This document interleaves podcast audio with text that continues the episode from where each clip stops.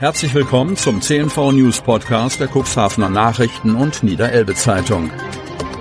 In einer täglichen Zusammenfassung erhalten Sie von Montag bis Samstag die wichtigsten Nachrichten in einem kompakten Format von sechs bis acht Minuten Länge. Am Mikrofon Dieter Büge. Donnerstag, 30. November 2023. Die 16-jährige Mia Schmitz hatte ein Portemonnaie mit über 7000 Euro gefunden. Lüding Wort. Wer möchte nicht einmal 7000 Euro finden? Und was könnte man alles damit machen? Für die 16-jährige Schülerin Mia Schmitz und ihre Freundin war sofort klar, sie geben das Geld bei der Polizei ab. Warum sie so ehrlich waren. Mehr als 7000 Euro. So viel Geld hatte die 16-jährige Schülerin Mia Schmitz noch nie auf einmal gesehen. Dafür kann man ja ein Auto kaufen. Ich habe mich riesig erschrocken, erzählt die Jugendliche aus Lüding-Wort. Doch sie musste nicht lange überlegen, um das Richtige zu tun. Doch noch einmal ganz von Anfang. Am vergangenen Sonnabend war Mia Schmitz am Abend mit ihrer Freundin Nia Sophie auf dem Weg zu einer Party und wollte vorher noch bei einem Freund vorbeischauen. Vorglühen, wie das die Jugendlichen nennen, bevor es später in Janssens Tanzpalast in Lüdingwort zum Auftritt des Rappers Finch gehen sollte. Doch auf dem Bürgersteig in der Straße ihres Elternhauses sah Mia Schmitz etwas Schwarzes liegen. Wir dachten erst, dass das ein Stück Plastik ist, erinnert sie sich. Doch beim näheren Hinsehen stellte sich heraus, es war ein Portemonnaie. Neugierig schauten die Mädchen hinein, um zu sehen, wem es gehört. Dann der Schreck. Da waren sehr viele große Scheine drin, sagt die Jugendliche.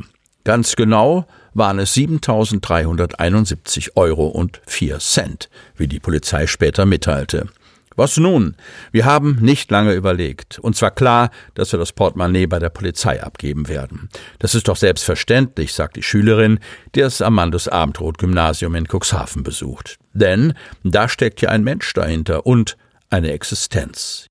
Jemand, der ohne das Geld vielleicht viele Probleme bekommt. Das war uns schon bewusst, sagt sie. Wintereinbruch ohne große Folgen im Cuxland. Kreis Cuxhaven.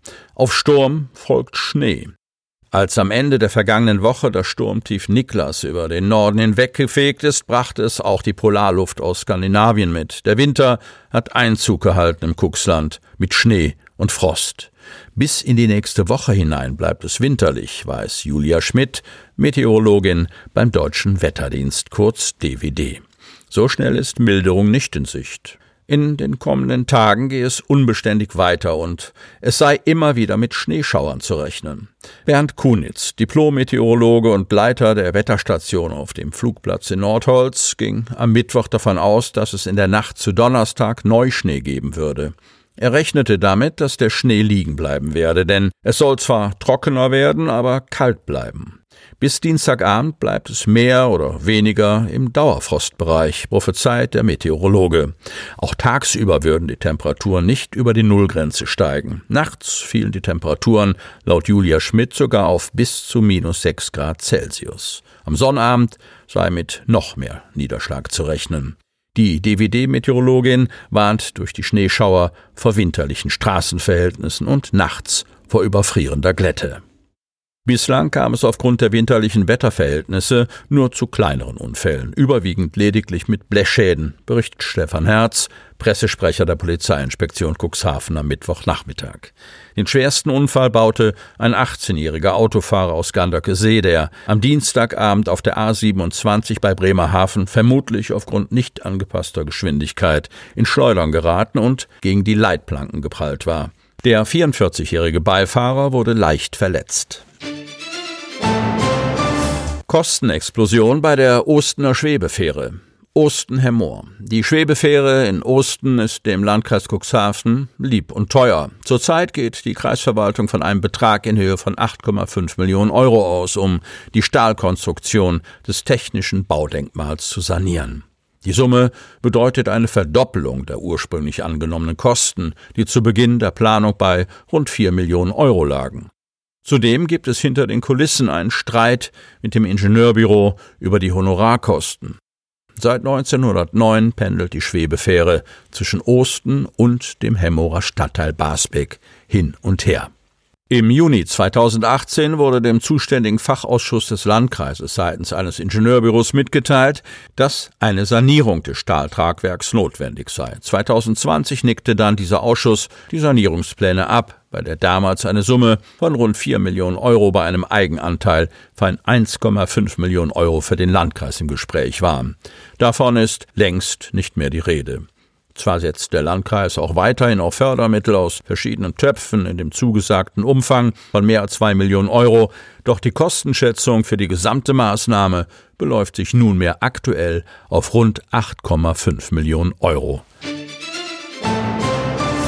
Wolf reißt erneut Schafe bei Neuhaus. Wolf schlug zweites Mal in der Schäferei Falk Fuchs zu. Neuhaus.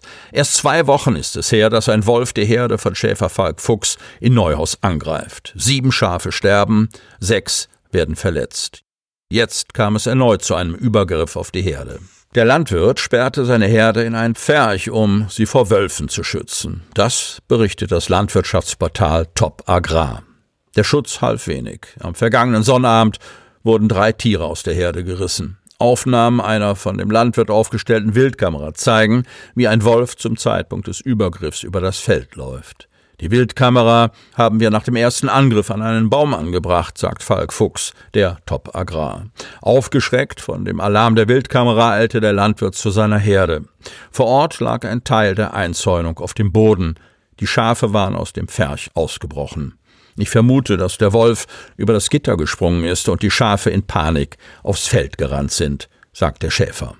Der Wolf war aber nicht zu sehen. Erst vor zwei Wochen hatte ein Wolf die Falk-Fuchs-Herde angegriffen. Von 93 Schafen kamen dabei sieben ums Leben. Die Landwirtschaftskammer bestätigte in beiden Fällen den Wolf mit der Kennung GW 2841F als Verursacher. Ob es sich bei den erneuten Angriffen um denselben Wolf handelt, soll eine DNA-Analyse klären. Sie hörten den Podcast der CNV Medien. Redaktionsleitung Ulrich Rode. Produktion Win Marketing, Agentur für Podcast-Produktionen.